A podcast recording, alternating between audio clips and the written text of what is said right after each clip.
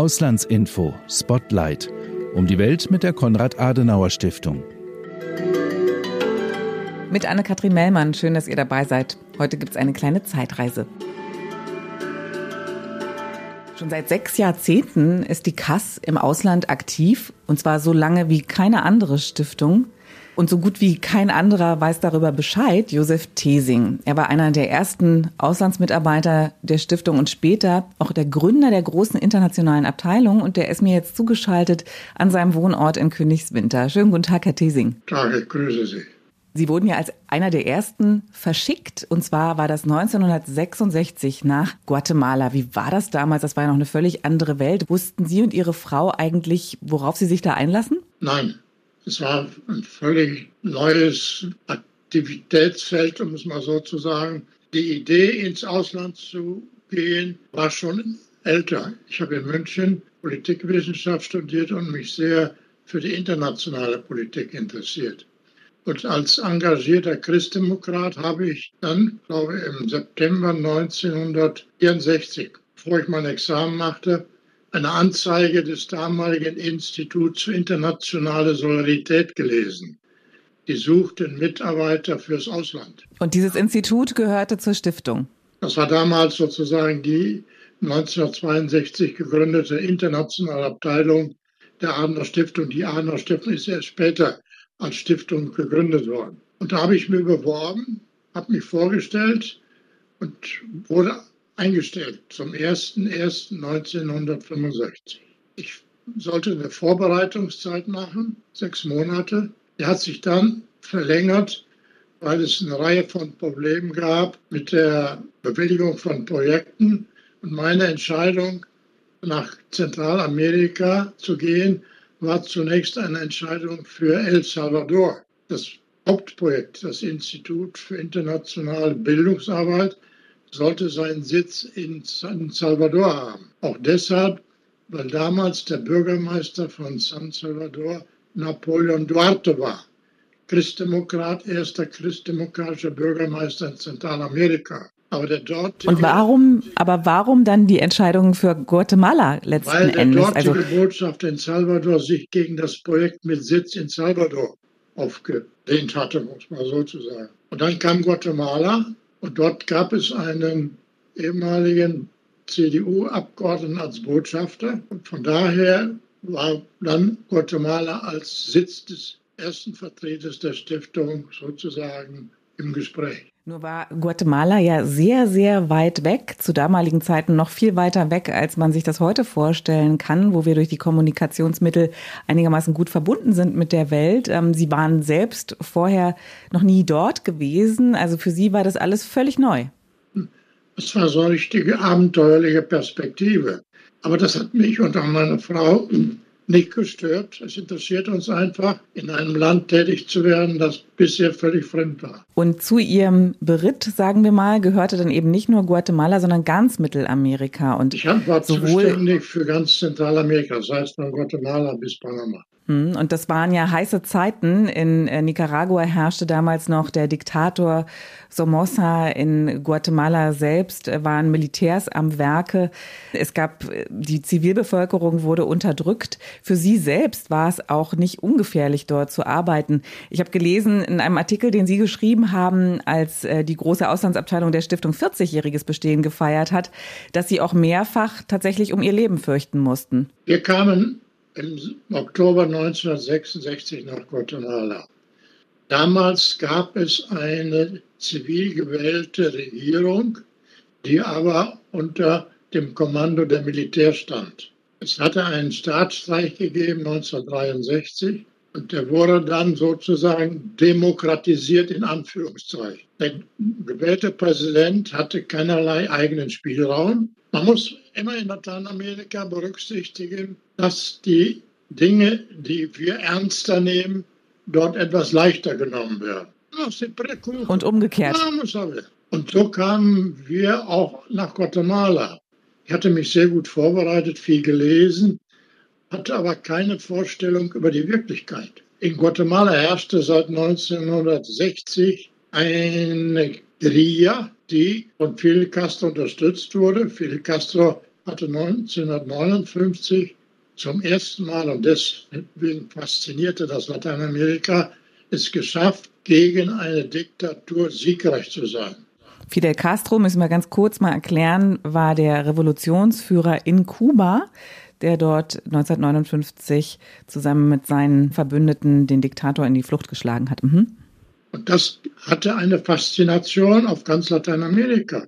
Plötzlich glaubten linksextreme Kräfte, dass sie ebenfalls eine Sorgeperspektive in ihren Ländern erfolgreich zu Ende führen konnten. Und Castro hat von Anfang an Guerilla-Bewegungen in Guatemala, in Salvador, auch in Nicaragua sehr massiv unterstützt. Viele der Guerilleros, die sich dann in ihren Ländern bemerkbar machten, wurden in Kuba ausgebildet. War das denn auch ein Grund äh, für die Stiftung zu sagen, da ist jetzt die Gefahr des Kommunismus, die droht an mehreren Fronten, zu sagen, sich in Lateinamerika zu engagieren?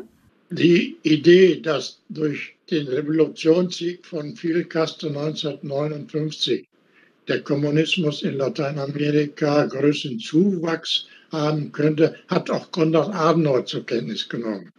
In seinen Gesprächen mit führenden Persönlichkeiten aus den Vereinigten Staaten wurde das immer wieder als ein wichtiges Anliegen beider Länder diskutiert und besprochen.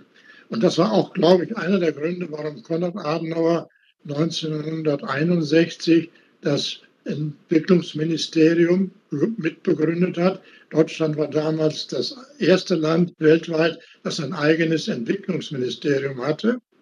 Das hat auch dazu beigetragen, dass 1962 das Institut für internationale Solidarität als Teil der Stiftungsarbeit gegründet wurde. Man hat bewusst den Namen Solidarität genommen, um zu demonstrieren, dass es was Neues geben sollte. Sie haben mal geschrieben, die Grundidee damals dieser Bildung der Stiftungsarbeit im Ausland sei gewesen, bedürftigen Menschen zu helfen. Das war wahrscheinlich auch das, was Sie mit diesem Institut für Solidarität verbunden haben. Aber es ging ja um weit mehr. Es ging um politische Arbeit. Können Sie das erklären, Herr Thesing, wie das genau aussah? Mit wem konnte man da überhaupt politisch zusammenarbeiten? Zunächst noch ein Wort zu dem Begriff Solidarität. Peter Molt, der erste Leiter des Internationalen Instituts des Instituts für internationale Solidarität, hat damals zwei Prinzipien als Ausgangspunkt genommen. Erstens partnerschaftliche Zusammenarbeit, das heißt auf gleicher Höhe, nicht so als Institution, die dominieren will, sondern die Partner sind diejenigen, die letztlich entscheiden, was passieren soll. Und Solidarität heißt, der Stärkere muss dem Schwächen helfen. Das ist ein altes Prinzip der katholischen Soziallehre, mit der ich sehr vertraut war, weil ich schon von frühester Jugend an mich auch sozial in der Kirche, in den kirchlichen Organisationen äh, engagiert hatte. Und für Zentralamerika bedeutete das, herauszufinden, mit welchen Gruppierungen, Gewerkschaften, politische Parteien man dieses Prinzip umsetzt könnte. Uns war klar, dass in Lateinamerika einer der Hauptprobleme der Ungerechtigkeiten, der mangelnden demokratischen Entwicklungen, die seit der Conquista gewachsenen Machtstrukturen waren. Und in Lateinamerika hat man oft gesagt, man hat die Figuren gewechselt durch die Unabhängigkeit, man hat aber die Strukturen nicht verändert. Und insofern gab es in Lateinamerika zwar formale Demokratieprozesse, aber nie wirkliche Bestrebungen, Reformen, um eine reale Demokratie zu schaffen. Und dazu wollten wir beitragen, indem wir Bildungsarbeit, Beratung, technische Assistenz anboten für Gewerkschaften und politische Parteien. Mit Lateinamerika war das einfacher für uns, weil es damals schon Kontakte zu Gewerkschaften, christlichen Gewerkschaften und auch zu christlichen Parteien gab. Damals war ja wirklich sehr, sehr viel los in der Welt und der Fokus auf Lateinamerika war auch ein anderer. Das kann man sich heute gar nicht mehr so richtig vorstellen, wo wir eher in andere Weltregionen schauen. Herr Thesing, ich habe da mal so einen kleinen Mix von O-Tönen damals sehr wichtiger Politiker zusammengetragen. Ich spiele ihn jetzt mal ab und dann müssen Sie mal sagen, ob Sie die Stimmen erkennen, wer da eigentlich spricht. Patria o muerte venceremos.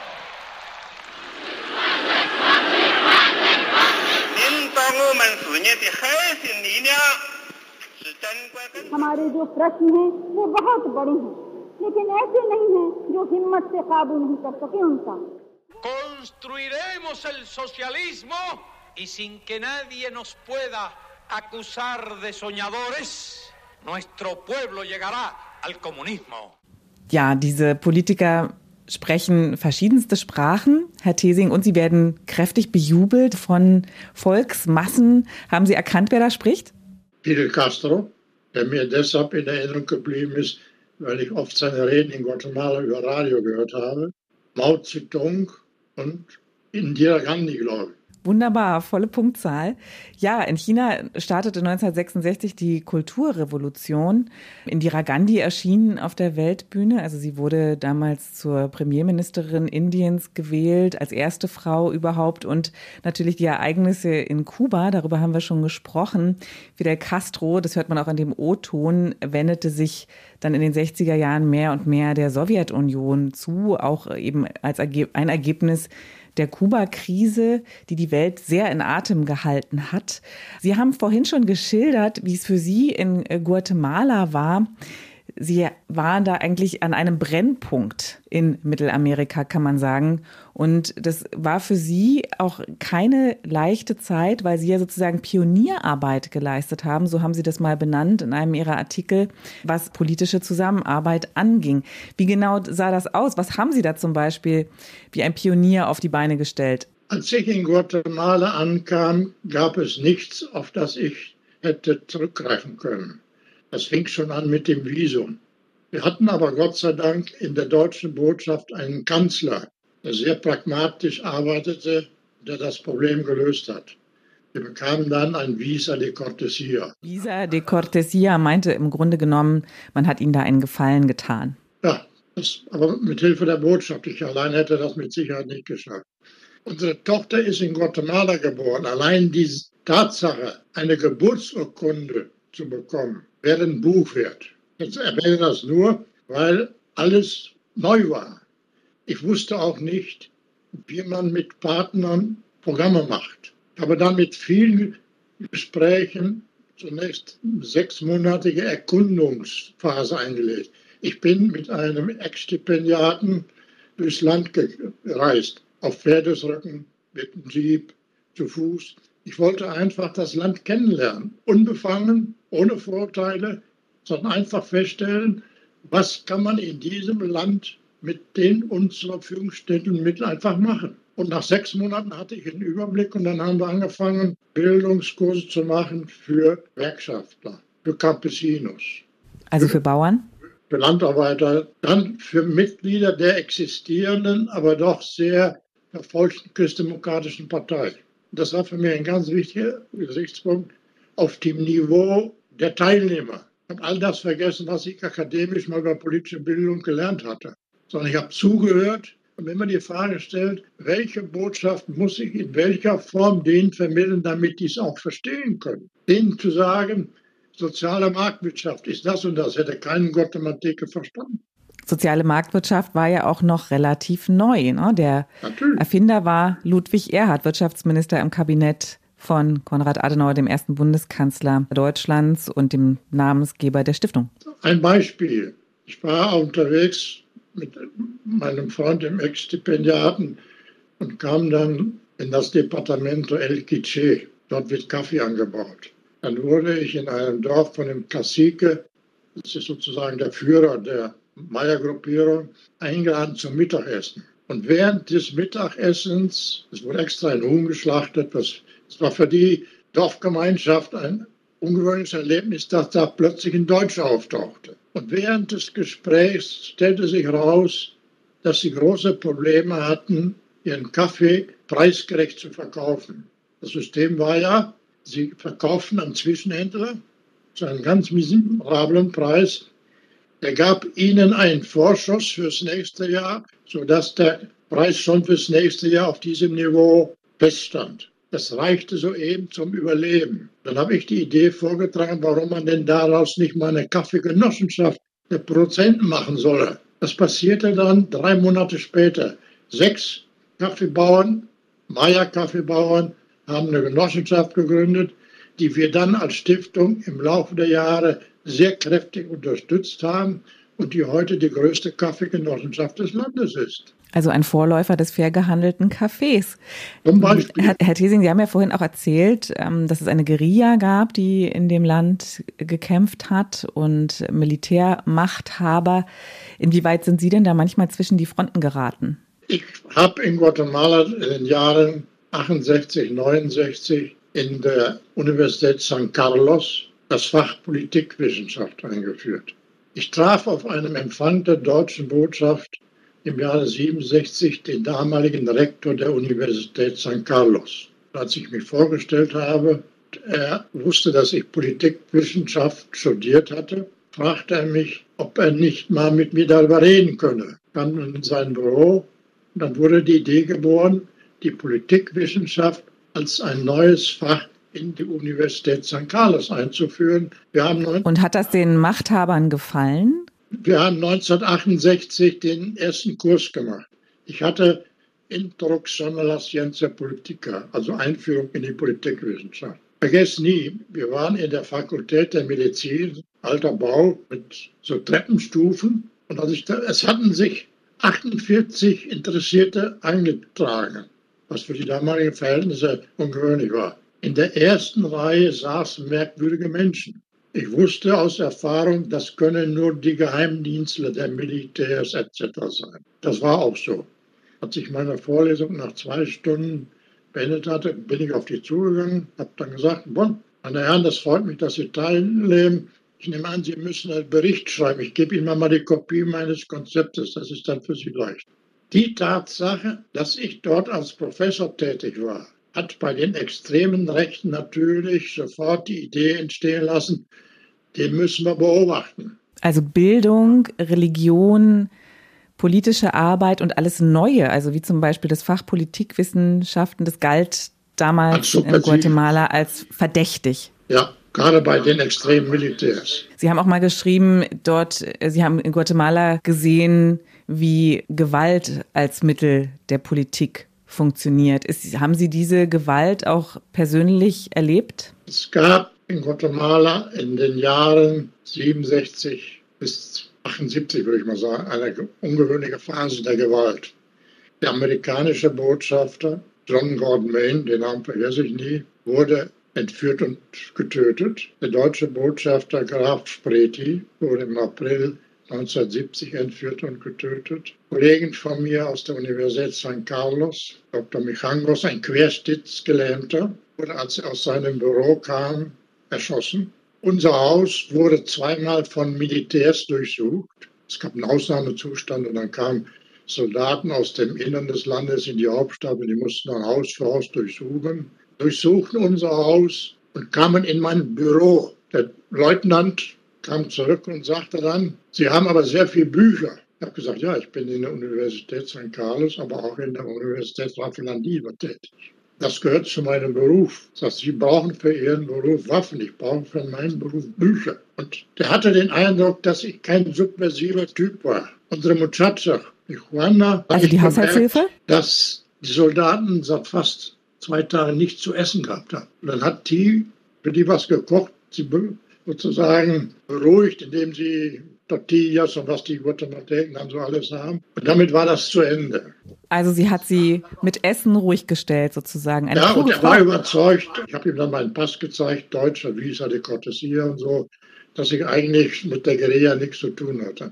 Haben Sie persönlich auch Angst gehabt um Ihr Leben oder das Ihrer Familie? Nein, muss ich so beantworten. Wirkliche Angst in dem Sinne nicht habe das immer für kalkulierbar und auch für sicher gehalten. Mit dem Faktor, dass es Dinge gibt, die man nicht voraussehen kann. Das passiert Ihnen auf der deutschen Autobahn auch. Und wie sah es mit den politischen Akteuren aus, die damals für Sie und Ihre Arbeit wichtig waren? Die waren den Repressalien durch das Militärregime, durch die Militärregierung ja nochmal ganz anders ausgesetzt als Sie als Ausländer. Der erste Leiter des Zentralamerikanischen Bildungsinstituts, wurde im, im Oktober 1970 verhaftet. Er saß drei Monate im Gefängnis. Ich habe um dessen Leben gebannt. Anderes Beispiel, auch während der Zeit. Nachts, so Mitternacht eines Abends, klingelt es bei uns am Haus. Ich gucke aus dem Fenster und sehe einen Jeep mit Militärs. Sag zu meiner Frau, ruf den Botschafter an. Ich glaube, jetzt ist es soweit. Hab das gedacht in dem Moment, weil mein Direktor saß im Gefängnis. Und vielleicht hat er unter dem Druck der Vernehmungen Dinge von sich gegeben, die auch mich belasten. Ich ging dann ans Tor, typisch guatemaltekisch. Leutnant, junger Mann, entschuldigt sich, sehr freundlich, sagte, entschuldigen Sie die Belästigung, aber wir haben ein Problem. Wir suchen schon seit einer Stunde eine Anschrift. Tercera Avenida A. Und bei Ihnen haben wir gesehen, ist das die Tercera Avenida ohne A. Können Sie uns vielleicht helfen? Sage, es ganz einfach. Sie müssen da um die Ecke biegen und dann finden Sie die Tercera A. Als ich dann, die hat sich dann nochmal entschuldigt und so weiter. Ich habe dann eine halbe Stunde im Stuhl gesessen und sozusagen mich beruhigt, weil die Situation eine andere war. Der Direktor sitzt im Gefängnis, man weiß, dass die Militärs immer nachts kommen, etc. Das sind so Situationen, die bleiben natürlich Gedächtnis fürs ganze Leben. Dann wurde, ich habe in Guatemala zwei Bücher publiziert. Ein Buch war Einführung in die Politikwissenschaft. Das zweite Buch La Politica. Der Nachteil dieser Publikation war, dass sie alle einen roten Umschlag hatten. Und als dann wieder ein Ausnahmezustand verhängt wurde, hat das Militär dann auch die Universität San Carlos untersucht und mein Buch beschlagnahmt als subversives Material. Wegen des roten Umschlags. Aber der rote Umschlag, Herr Thesing, der hat Ihnen anderswo in Zentralamerika auch Probleme bereitet. Ich hatte dieses Buch La Politica auf einer Dienstreise nach Nicaragua im Gepäck. Auch dort wurde das Buch beschlagnahmt. Ich musste einige Stunden in dem Gefängnis am Flughafen verharren, bis nachgewiesen wurde, dass es sich doch nicht um ein subversives Material handeln würde. Das war noch in der Zeit der Somoza-Diktatur. Wie konnten Sie da überhaupt äh, arbeiten in Nicaragua in dieser Zeit? Ich kann mir nicht vorstellen, dass ein, eine Diktatur ein allzu großes Interesse daran hatte, dass eine ausländische Institution mit politischer Arbeit beginnt. Wir hatten ja eine sehr gute Strategie entwickelt. Ich habe in Guatemala ein zentralamerikanisches Institut für politische Bildung mit den christdemokratischen Parteien in den Ländern gegründet. Wir hatten in allen Ländern ein nationales Institut. Und die Institute wurden bewilligt über das zentralamerikanische Projekt mit Sitz in Guatemala. Und deswegen musste nur der Botschafter in Guatemala dem zustimmen. Nicht die Botschafter in Salvador, der dagegen war, nicht der Botschafter in Nicaragua, der mir in einem Gespräch sagte, Herr Thesing, nehmen Sie zur Kenntnis, ich habe gute Beziehungen mit der Familie Somoza und ich werde nicht dulden, dass sie hier irgendein merkwürdiges Projekt machen. Und wir konnten das dann überwinden, indem wir über das Zentralamerikanische Institut auch notwendige Mittel nach Nicaragua brachten, ohne dass der Botschafter davon Kenntnis bekommen musste. Wie war überhaupt das Verhältnis zu den deutschen Diplomaten in diesen kleinen Ländern, als Sie dort angefangen und Ihre Pionierarbeit geleistet haben? Gab es da vielleicht auch sowas wie eine, vielleicht eine Konkurrenzsituation? Die Botschafter waren nicht begeistert. Sie spürten, jetzt kommt Konkurrenz. Das ging oder galt nicht nur für die deutschen Botschafter. Als ich in Guatemala war und mit einer Tätigkeit begann, bekam ich dann auch plötzlich Besuch vom Attaché für Arbeit und Soziales der amerikanischen Botschaft. Der war sehr interessiert zu erfahren, was wir denn da eigentlich machen wollten. Weil sie empfanden das sozusagen als eine Konkurrenz im Gebiet, was eigentlich ihnen gehörte, um es mal so zu sagen. Ich habe dann eine sehr offene Kommunikation mit der amerikanischen Botschaft betrieben, sodass sich das dann auch irgendwie als ungefährlich für sie ergab. Dabei muss man wissen, ich glaube, das ist ganz wichtig, dass der damalige Präsident bis 1963, Kennedy, eine neue Lateinamerika-Politik begonnen hatte. Alianza para el Progreso. Er wollte, also Allianz für den Fortschritt? Er wollte die traditionelle Politik verändern und sozusagen eine partnerschaftliche Zusammenarbeit. Das endete dann relativ schnell nach seinem Tode, weil dann auch mit starker Hilfe von Kissinger eine Militarisierung der lateinamerikanischen Politik einsetzte, weil Kissinger der Meinung war, die Guerilla kann man nur bekämpfen mit Militärs. Das war dann eine Militarisierung vieler Gesellschaften auch in Lateinamerika. Mit entsprechend schrecklichen, dramatischen Folgen. Also viele Militärdiktaturen herrschten damals und die USA waren auch getrieben von dieser Angst vor der Ausbreitung des Kommunismus in ihrem Hinterhof, was Lateinamerika damals für sie noch war. Die Zusammenarbeit mit den Botschaften normalisierte sich vor allem deshalb, weil es dann über den damaligen Staatssekretär im Auswärtigen Amt Karl Carstens mit der Stiftung ein Gespräch gab, sodass da keine weiteren Konflikte entstanden, mit Ausnahme von manchmal recht eigenwilligen und merkwürdigen Botschaftern. Man muss auch sagen, die Botschafter, die Deutschland in Zentralamerika vertraten, gehörten nicht unbedingt zur Elite des Auswärtigen Dienstes. Inwiefern? Weil schon allein von der Gehaltsstufe dieser Teil der Welt nicht so hochrangig eingesiedelt war. Deswegen war es manchmal sehr mühsam, mit ihnen über die wirklichen Probleme der Länder zu sprechen. Was würden Sie sagen, Herr Thiesing, was hatte und was hat heute auch eine Stiftung einer Botschaft mit ihrer diplomatischen Arbeit voraus? Wir sind ungebundener. Wir sind besser informiert. Wir haben bessere Kontakte zu wichtigen Persönlichkeiten in den Ländern. Wir müssen keine sozusagen abgeschäumten Berichte nach Bonn oder nach Berlin schicken. Wir können bessere Vertrauensverhältnisse aufbauen. Das ist ein enormer Vorteil. Eine Botschaft schreibt im Ernstfall, wenn es einen Konflikt gibt, eine Verbalnote. Wir reden mit den Leuten, die uns vertrauen. Die Adler Stiftung hat in ihrer langen internationalen Arbeit weltweit so solide Vertrauensverhältnisse mit Partnern, mit Institutionen, wichtigen Persönlichkeiten aufgebaut, was eine Botschaft in dieser Form nie erreichen kann. Deshalb hat Helmut Kohl mal in einem Statement gesagt, Deutschland kann dankbar dafür sein, dass wir die Stiftung haben, weil dadurch sowohl im Ausland als auch im Inland Kenntnisse, Wissen entstanden ist, das kein anderes Land in dieser Form hat. Man darf ja nicht vergessen, dass durch die Stiftung, ich nenne hier vornehmlich auch die Ebert Stiftung, viel an Expertise entstanden ist. Durch die praktische Erfahrung am Orte selber.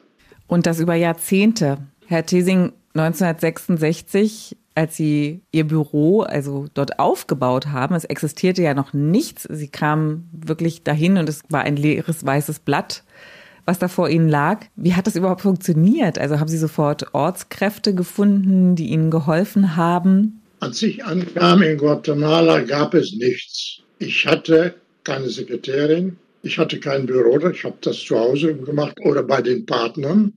Damals hatten wir auch das Konzept des integrierten Mitarbeiters beim Partner, was am Anfang, glaube ich, auch gut war, weil man dann ständig dabei war und mit den Beteiligten in den Instituten, die wir unterstützt haben, auch ständig Dinge diskutieren konnten. Das war ein für mich außerordentlich wichtiger Lernprozess. Ich habe nie eine Sekretärin in Guatemala gehabt. Ich habe das immer selbst mit der Maschine gemacht. Ich hatte keinen Dienstwagen. Ich habe meinen kleinen VW selbst per Schiff nach Guatemala verfrachtet und den dann in Guatemala genutzt. Das mit den Ortskräften und so, das kam sehr viel später. Und die Entwicklung hat dann auch gezeigt, dass es notwendig war, eigene Büros zu gründen. Und wenn ich sehe, wie viel Personal heute der Mitarbeiter in Guatemala hat, obschon ich nicht weiß, ob er erfolgreicher ist, als ich es war, kann man ja mal auch über die Idee nachdenken, ob die in den letzten Jahren stattgefundene sehr kräftige Verbürokratisierung wirklich der richtige Weg gewesen. Wie sind Sie damals mit der Bürokratie umgegangen? Deutschland war ja wirklich sehr weit weg. Es war auch so gar nicht so leicht, überhaupt äh, nach Guatemala zu reisen. Und davon mal abgesehen, Briefe waren wochenlang unterwegs, Telefonate waren schwierig und extrem teuer. Wie haben Sie das gemacht? Es gab damals auch im BMZ keinerlei Erfahrung. Also im Bundesministerium für Zusammenarbeit? Mhm. Das war für uns ein enormer Vorteil. Wir hatten freies Feld. Wenn ich einen Brief schrieb an das Institut, konnte ich fünf, sechs Wochen lang ohne jede Belästigung arbeiten. Erst dann kam eine Antwort. Und wir waren sehr pragmatisch. Ich habe die Dinge so gemacht, wie ich sie in Absprache mit den Partnern für vernünftig hielt. Mein Prinzip war immer, zunächst den Partner zu fragen, was man am besten machen konnte. Ich vorhin schon gesagt habe, auch bei den Bildungsveranstaltungen wir hatten Bildungsveranstaltungen mit Analphabeten. Ein Mitarbeiter des BMZ hat mir immer gesagt, das geht doch gar nicht. Ich sage, doch, das geht. Ich sage, die können reden und die können auch hören. Ich muss nur die Methode finden, ihnen meine Botschaft so zu vermitteln, dass sie sie verstehen. Wir hatten mal eine Rückfrage der Prüfer. Da hatten auf einem Kurs alle nur mit dem Daumen unterschrieben, weil sie keine Unterschrift leisten konnten. Ja, das ginge doch nicht. So, warum denn nicht? Der Daumenabdruck ist auch eine Unterschrift. Das wurde auch akzeptiert. Also ich schilder das, weil das alles so Pioniererfahrungen waren. Und ich glaube, wir waren in der ersten Phase sehr ideenreich, kreativ, pragmatisch und, was in diesem Geschäft so ungeheuer wichtig ist, entscheidungsfreudig. Sich nicht absichern und zu sagen, ist die Zentrale einverstanden. Und der Zentrale habe ich ja auch nicht alles mitgeteilt, was ich gemacht habe. Wusste die Zentrale zum Beispiel von den Gefahrenlagen, in denen Sie sich da manchmal befunden haben? Oder haben Sie es vielleicht auch vermieden, davon zu erzählen, in der Sorge, dann zurückgerufen zu werden nach Deutschland? Ich habe Ihnen auch nicht alles erzählt, was mir passiert ist, weil ich der Meinung war, das würde das Problem eher vergrößern. Weil dann natürlich sofort auch als Arbeitgeber das Sicherheitsdenken im Vordergrund steht. Wir dürfen den ja nicht in Gefahr bringen. Das ist wieder so eine bürokratische Absicherungstechnik. Und ich persönlich empfand es als erträglich. Ich war ja nie absolut risikofreudig. Ich habe mich nicht bewusst in Gefahr begeben. Man wusste, es gibt Dinge, dass man nachts nicht nach Antigua fährt im Auto. Das war jedem klar. Es gab natürlich bestimmte Risiken, auch nachdem die beiden Botschaften gebracht wurden, die man ertragen musste. Herr Thesing, das waren wirklich dicke Bretter, die Sie da gebohrt haben, eine Aufbauarbeit, die Sie geleistet haben in Zentralamerika in den 60er Jahren, ohne irgendetwas vorzufinden, woran Sie anknüpfen konnten.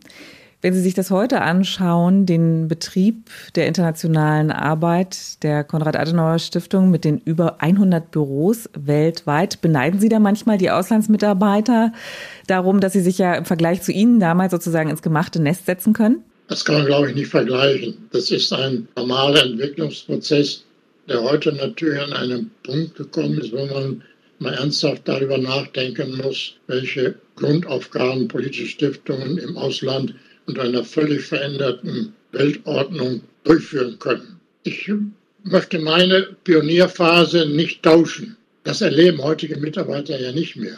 Aber wir haben eine Phase erlebt, die uns persönlich sehr befriedigt hat. Wenn ich mal resümieren darf. Ich habe Politikwissenschaft in der Katholischen Universität San Rafael Landiva eingeführt. Ist heute eine Fakultät. Ich habe in San Carlos das Fach eingeführt. Es gibt heute eine Escuela de Ciencia Politica. Ich habe ein zentralamerikanisches Bildungsinstitut mitbegründet, das zwar heute Schwierigkeiten hat, aber das über viele Jahre wichtige, wertvolle Bildungsarbeit für christdemokratische Parteien gemacht hat. Ich habe einen Think Tank mitbegründet, ACS, der heute als einer der bedeutendsten Think Tanks in ganz Zentralamerika gilt. Ich habe viele bedeutende Menschen kennengelernt, Freunde fürs Leben. Ja, was will man dann mehr? Und welche Rolle spielt die politische Arbeit für Sie heute? Ich darf sagen, Sie sind Mitte 80 inzwischen. Wie sieht es aus in Ihrem Alltag? Was tun Sie politisch? Ich bin ein politischer Mensch. Nicht deshalb, weil ich Politikwissenschaft studiert habe. Ein politischer Mensch ist man mit Herzblut. Seit frühester Jugend hat mich Politik immer interessiert. Jung Union, RCDS. Ich war alt, ich bin jetzt, glaube ich, 63 Jahre Mitglied der CDU. Heute um Politik interessiert einem immer. Bin noch sehr aktiv in, in Ehrenämtern tätig, zum Beispiel im Ordo Soziales, eine wissenschaftliche Vereinigung, die weltweit versucht, Grundideen der christlichen Sozialethik zu verbreiten, in mehreren Sprachen etc. Ich lese jeden Tag Zeitungen. Politik interessiert mich bis heute sehr intensiv. Bin auch in manchen Dingen noch aktiv tätig. Ich glaube, wenn man einmal das politische Empfinden mitbekommen hat oder die Begeisterung für Politik. Und Politik heißt ja, das Zusammenleben mit den Menschen zu gestalten, für andere tätig zu sein. Es gibt eine berühmte Definition eines Jesuitenpaters aus Frankreich, der einmal gesagt hat, Politik ist nicht alles, aber Politik ist in allem. Ist bei meinem Leben so gewesen, bleibt bis zu meinem Tode. Ganz herzlichen Dank für das Gespräch. Es war eine Freude, mit Ihnen darüber zu diskutieren. Ich könnte noch stundenlang weiterreden, aber das wird die Leute dann vielleicht auch nicht mehr interessieren. Aber mich. Das war Auslandsinfo Spotlight mit Anne-Kathrin Mellmann. Mein heutiger Gast war Josef Thesing, der frühere Leiter der internationalen Abteilung der Konrad-Adenauer-Stiftung und einer der ersten Auslandsmitarbeiter überhaupt. Wenn ihr mehr Informationen haben wollt über sechs Jahrzehnte Auslandsarbeit, dann findet ihr die auf kast.de. Schönen Dank fürs Zuhören.